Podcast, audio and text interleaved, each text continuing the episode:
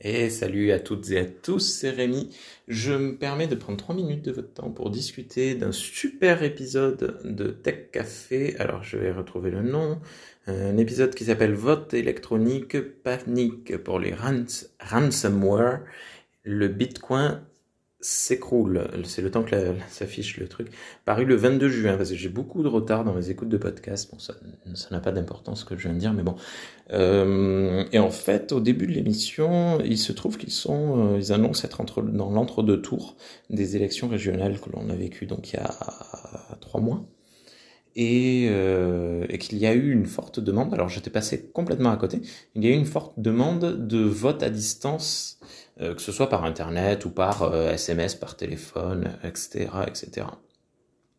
Et en fait, c'est vrai que la question est assez, assez intéressante parce que moi, de base, mais vraiment de base, sans y réfléchir, quand ils ont parlé de ça, je me suis dit, mais non, non, il faut pas mettre en place le vote à distance parce que le le premier acte citoyen, avant même de parler du vote, c'est le déplacement, le fait de prendre du temps pour aller voter.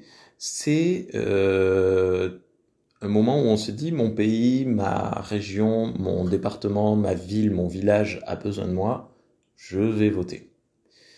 Et en fait, c'est selon moi un premier acte avant même le vote.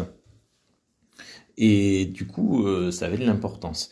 Euh, et puis se pose de suite la question de euh, est-ce que enfin, c'est compliqué avec la technologie de comment prouver qui est la personne qui vote. est-ce que c'est pas ton mari qui a pris ton téléphone pour envoyer le vote? Est-ce que, est-ce qu'il est pas en train de te menacer avec un pistolet pour te dire vote telle personne ou tel parti euh, ça, c'est une partie un peu, complexe. Et en fait, si on réfléchit, il y a aussi euh, le côté, euh, voilà, si on se retrouve dans l'isoloir, ben, on est seul, c'est soi-même, c'est moi que je décide.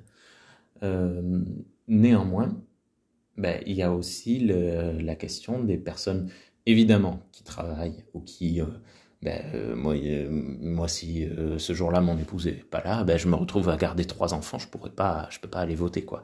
Donc, qui sont bloqués pour x ou y raison et qui ne peuvent pas aller voter mais qui le voudraient, qui n'ont pas pu, c'est compliqué de faire la la démarche pour demander à quelqu'un d'autre d'aller voter. Ils l'ont, ils l'ont, ils l'ont facilité, mais bon, il faut y penser. T'es jamais à l'abri d'un imprévu, etc. Et il y a aussi ben, la question des personnes qui ne peuvent pas aller voter parce que ben, il y a des personnes dans la maison qui les empêchent d'aller voter.